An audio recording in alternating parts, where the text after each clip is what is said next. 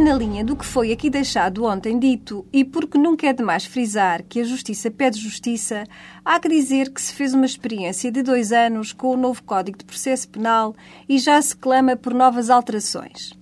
Afinal, a experiência não resultou tão bem como se anunciava e o balanço é, como sabemos, negativo. Mas o certo é que, desde logo, nem todos anunciaram que ela ia resultar bem. Muito antes, pelo contrário, os que aplicam a lei todos os dias foram os que levantaram a voz e disseram isto não vai resultar.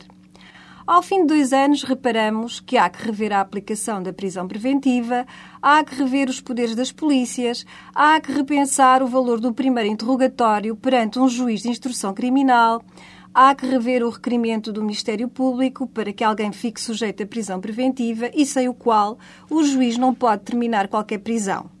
É preciso ter em conta a vítima, porque a reforma não conciliou a proteção da vítima e da sociedade com as garantias de defesa do arguído, acabando por proteger este último em prejuízo daquela.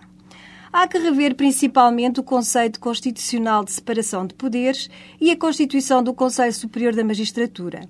Há que ter em conta que a justiça se coordena com a segurança e que não cura males provocados por políticas erradas. Não pode haver demagogia e mensagens subliminares de desautorização aos que aplicam a lei. Sem eles e sem ela, deixaremos de ser um Estado de Direito.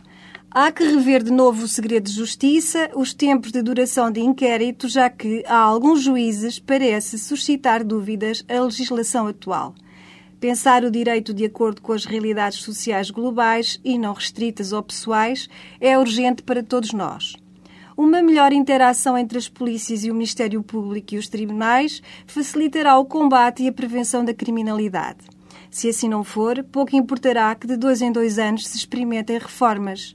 Não nos esquecemos que é com uma comunidade, um país e uma conjuntura que estamos a fazer experiências. E nós não somos, ou não devíamos ser, cobaias.